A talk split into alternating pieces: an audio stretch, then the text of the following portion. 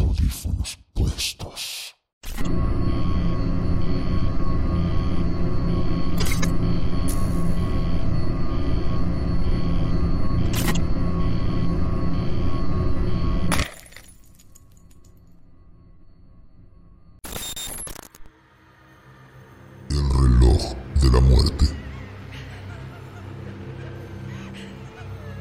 Instituto Cultural Cabañas es un emblemático edificio de la ciudad de Guadalajara, declarado Patrimonio de la Humanidad, pero anteriormente fungía como un hospicio para niños donde lamentablemente la felicidad de estos se transformó en obscuridad después de que arribó una maldición a su hogar, el reloj de la muerte.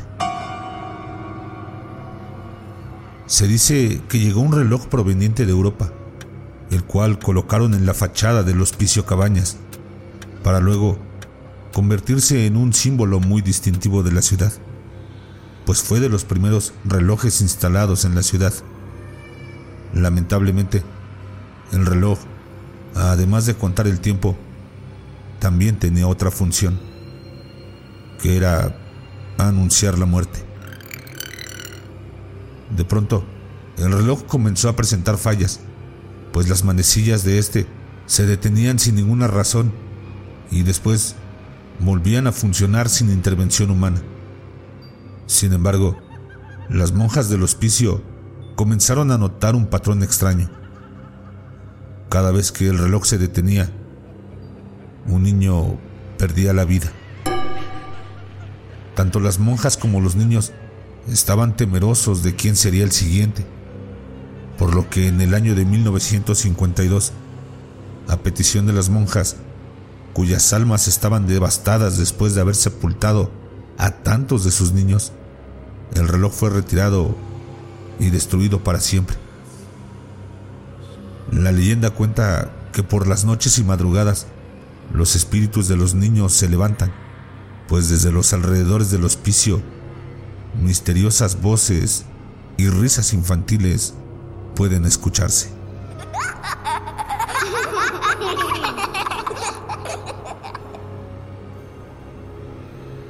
El árbol del vampiro. Si existe un lugar en México que haya sido cuna de leyendas urbanas, ese es el Panteón de Belén. Tal es el caso de la leyenda del árbol del vampiro, la cual está basada en la creencia de que la tumba donde se encuentra el árbol de Camichín, de más de 15 metros, pertenece a un vampiro. Muchos son los relatos que afirman que la aparición de un vampiro en Guadalajara solo es cuestión de tiempo. O mejor dicho, que su destino está sellado por la vida de este árbol. En la leyenda del árbol del vampiro no escucharás nombrar de apariciones en medio de la noche o de espectros que deambulan por el panteón de Belén.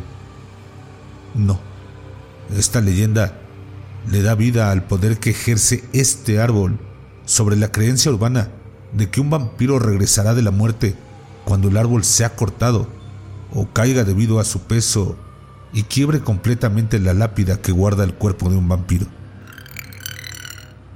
Cuenta la leyenda que en el siglo XVIII apareció en Guadalajara un hombre de aspecto sombrío y misterioso. Se llamaba Jorge y era oriundo de Europa. Poco se llegó a conocer acerca del pasado de don Jorge, quien se instaló en la ciudad colonial después de haber adquirido una hacienda. Para los lugareños, la presencia de don Jorge no auguraba nada bueno, y no porque le conocieran o porque supieran algún secreto sobre lo que había hecho antes de llegar a Guadalajara, sino porque era un hombre de aspecto muy característico y de ademanes totalmente cerrados. Don Jorge no entabló amistad cercana con nadie, y al parecer esto era lo que él quería, ya que durante el día pernoctaba en el interior de su sombría hacienda y no se le veía por la ciudad. Todo comenzó a oscurecerse aún más cuando algunos de los habitantes que gustaban de acabar sus días cuando el sol ya se había ocultado hacía muchas horas, notaron que el ostracismo de don Jorge solo se manifestaba en el día ya que por las noches sí parecía sentirse cómodo caminando por las calles de la ciudad. Simultáneo a la llegada de don Jorge a Guadalajara, comenzaron a suceder cosas extrañas en la ciudad. Los cuerpos de animales muertos y sin una gota de sangre en su interior comenzaron a encontrarse en distintos lugares. Pero, por increíble que pueda parecer, la condición en que estos animales fueron descubiertos no despertó la sospecha de los habitantes de la ciudad, quienes achacaron a este hecho la aparición de una nueva enfermedad que estaba acabando con los animales. Sin embargo, poco tardaron los cuerpos de los animales en ser sustituidos por cuerpos de personas que también aparecían muertas y desangradas. A partir de ese momento comenzó la búsqueda del causante de tan aberrante acto. Muchas noches pasaron en vigilia y con miedo de ser el siguiente que cayera en manos del vampiro que robaba la sangre de sus víctimas y abandonaba su cuerpo a la intemperie. Una noche, los habitantes de la ciudad escucharon gritos desgarradores. Al estar preparados para acudir en conjunto a atrapar al asesino, llegaron todos y descubrieron con horror que don Jorge estaba mordiendo el cuello de un hombre del pueblo. Entre todos, lograron quitarle a la víctima, pero cuando intentaron atraparlo, don Jorge logró escapar, refugiándose en su hacienda. Los lugareños acudieron de inmediato a la iglesia en busca del sacerdote para que fuera a realizar un exorcismo al hombre que chupaba la sangre de animales y personas. Sin embargo, otro grupo, con creencias más sobrenaturales, consultaron a una curandera, quien les dijo que para matar al vampiro debían enterrarle una estaca de madera de camichín en el corazón. Antes de que el sacerdote llegara a realizar el exorcismo, el grupo de la estaca logró dar con don Jorge, clavándole así en el corazón la estaca de camichín mientras éste, entre gritos de ira y con voz de otro mundo, maldecía y juraba que algún día volvería para vengarse de todos en el pueblo. Al poco tiempo de haber enterrado al vampiro de Guadalajara en el Panteón de Belén, un árbol de camichín brotó desde la propia tumba y desde entonces no ha parado de crecer y ha logrado alcanzar hoy en día más de 15 metros de altura. Hay quien asegura que el vampiro solo espera que el árbol crezca lo suficiente para que suceda cualquiera de estas tres cosas. Que por alguna razón tengan que talarlo.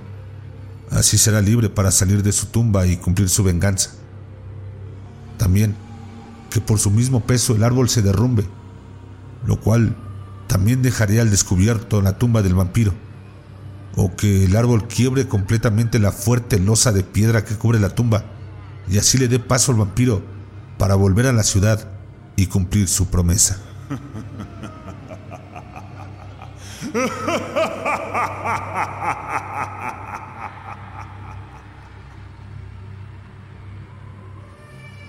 La niña del panteón. No existe noticia más trágica que la muerte de un niño. Tal es el caso de la leyenda de la niña del panteón, en la que se cuenta de una pequeña niña que deambula por los alrededores del cementerio. A veces se le ve jugar y correr, mientras que otros aseguran que les ha hablado preguntando si quieren jugar con ella.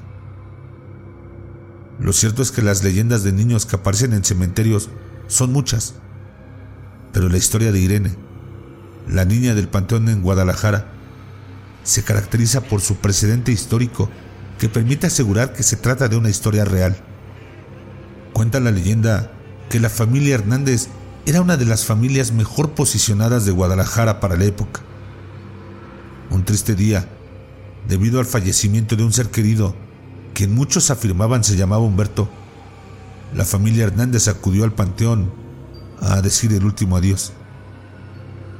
Extrañamente, los Hernández decidieron que su pequeña hija de siete años los acompañara a la sepultura de Humberto, ya que tenían la idea de que era hora de que Irene fuese conociendo los rituales de la muerte, explicando que ésta formaba parte del ciclo de la vida. Cabe destacar que la leyenda recalca que muchos familiares no estuvieron de acuerdo con que una niña tan pequeña entrase a un lugar tan cargado de muerte. Sin embargo, los Hernández no cedieron en su decisión y se presentaron en el lugar con Irene. Pasando el tiempo de rigor para despedir a Humberto, todos los familiares regresaron a casa, donde pensaban refugiarse en la compañía de los que habían sobrevivido y acompañar las anécdotas que éste había pasado en vida, cuando notaron que la pequeña Irene no se encontraba con ellos. Rápidamente decidieron regresar al cementerio para buscarla. Lamentablemente, sus esfuerzos no rindieron frutos y así las horas se convirtieron en años sin que se volviera a saber de la pequeña. Irene no volvió a verse ni viva ni muerta. El pesar cubrió con un manto a los padres de la niña, quienes se culpaban de tan lamentable hecho. Pasados los años, y aun con el recuerdo de Irene cálido en sus memorias, la esposa de Humberto, el familiar sepultado el mismo día de la desaparición de Irene, también murió, dejando como última petición ser enterrada con su amado esposo Humberto. Los Hernández jamás hubiesen estado preparados para lo que pasaría ese día. Al exhumar la tumba de Humberto, encontraron los restos de un cadáver que a todas luces indicaba ser de un niño pequeño. Luego de pocas horas, se confirmaron sus peores temores cuando les dieron la noticia de que se trataba de los restos de Irene, quien, según las investigaciones, reveló una contusión en el cráneo que podría haberle causado una muerte instantánea. La versión que se levantó fue que la pequeña Irene había tropezado y caído dentro del hoyo que se había cavado para sepultar el féretro de Humberto, golpeándose la cabeza con una roca para luego morir de forma instantánea, donde a los pocos minutos el ataúd de Humberto fue colocado, sepultando así su pequeño cuerpo. Luego de tan lamentable muerte, muchos visitantes del Panteón de Guadalajara afirman ver a una niña que recorre los alrededores del Campo Santo y al cruzarse con algún obstáculo que la oculte brevemente, desaparece sin dejar rastros. Los restos de Irene podrán haber sido descubiertos y enterrados como lo dicta la ley de la muerte, pero su alma siempre estará atrapada sin descanso en ese panteón que la vio esperar por años a que sus padres viniesen por ella a buscarla. La leyenda de la niña del panteón es una de muchas otras que al parecer se esmeran por aterrorizar a grandes y chicos con historias de niños que deambulan en cementerios. Sin embargo, en el caso de Irene, ningún visitante que la haya visto puede decir que tenga una energía negativa o de maldad, ya que más bien refleja soledad.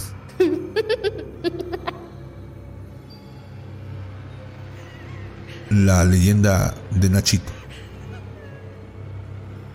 La muerte de un niño siempre será vista como una trágica situación que pareciera no poder ser superada por los allegados del infante. Incluso personas ajenas al hecho familiar pueden sentirse afectadas por estas historias. Tal es el caso de la leyenda de Nachito que se cuenta en Guadalajara, México. Si bien esta leyenda ya ha trascendido por tres siglos, existe un precedente histórico que permite llevar la cronología de los hechos de la vida y posterior muerte de Nachito.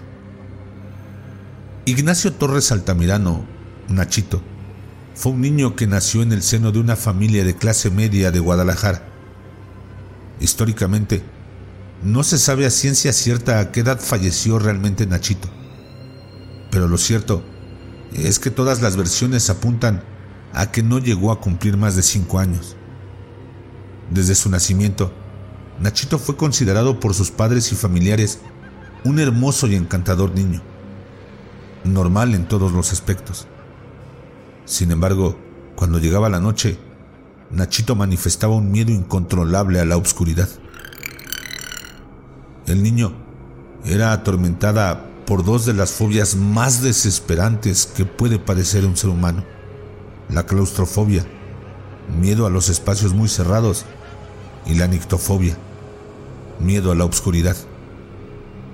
Para Nachito, no existía mal más grande que encontrarse solo en un lugar con poco espacio y que además tuviese poca luz.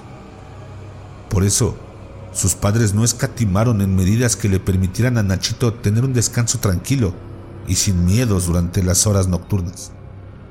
Tomando en cuenta que para la época aún no se contaba con el servicio eléctrico en la ciudad natal de Nachito, cuentan las historias que la habitación del niño estaba llena de velas que iluminaban cada rincón, mientras que otras incluso hablan de brillantes antorchas que la mantenían iluminada y resplandeciente. Lamentablemente, una noche tormentosa del año 1882, las fuertes corrientes de aire de la ciudad se colaron en la habitación de Nachito, apagando la llama que iluminaba la luz que el niño necesitaba para dormir con tranquilidad. En algún momento de esa fatídica noche, la madre de Nachito se percató de la oscuridad que había en la habitación del niño y al entrar lo encontró sin vida sobre su cuna. Nachito había muerto de un infarto fulminante a causa de la obscuridad que reinó en su habitación. La ya de por sí trágica muerte del pequeño Ignacio no fue suficiente cuando al ser sepultado en el Panteón de Belén, en Guadalajara, a la mañana siguiente, el sepulturero encontró el ataúd de Nachito sobre la losa de la lápida. Lo habían desenterrado. ¿Pero quién? El sepulturero decidió rehacer su trabajo, enterrando nuevamente el ataúd en el espacio correspondiente. Pero resultó que la terrorífica acción siguió repitiéndose por diez noches más. Para ese momento, ya todo el pueblo conocía la historia, y tanto conocidos como foráneos asistían al Panteón de Belén para encontrar el ataúd de Nachito fuera de su propia tumba. Fue ahí donde los padres de Nachito decidieron dar fin a los terrores de su pequeño, el cual, según ellos, no podía descansar debido a la oscuridad que reinaba en su sepultura. Entonces, construyeron una tumba al aire libre, sobre la losa de la lápida, con un féretro de concreto que tenía rendijas por las cuales se colara la luz de la luna durante las noches. Por si fuera poco, en los cuatro costados de la tumba colocaron pilares en los cuales se encendieran antorchas cada noche. Luego de esto, los escapes de Nachito pararon. Al fin, el niño podía dormir en paz. Hay varias curiosidades de la leyenda de Nachito y su tumba en el Panteón de Belén. Se dice que no se te ocurra visitar el Panteón de Belén sin pasar a saludar a Nachito. Son miles los creyentes que visitan la tumba del niño en su cumpleaños, el Día del Niño, en Navidad y Día de Muertos a llevarle dulces y juguetes. Si alguien, por alguna razón, toma un juguete de Nachito y se lo lleva, se asegura que éste lo sigue hasta su casa y cosas extrañas comienzan a pasar en ella. Todas las mañanas, los sepultureros del Panteón de Belén deben recoger los juguetes de Nachito, ya que éste los deja tirados por todos lados después de jugar. También aseguran que lo ven jugando y corriendo por el campo santo durante la noche, mientras que sus risas son llevadas por la brisa nocturna. Y al parecer, a Nachito le gusta jugar con otros niños que también han sido sepultados en el Panteón de Belén, siendo natural encontrar sus juguetes sobre las tumbas de estos pequeños compañeros.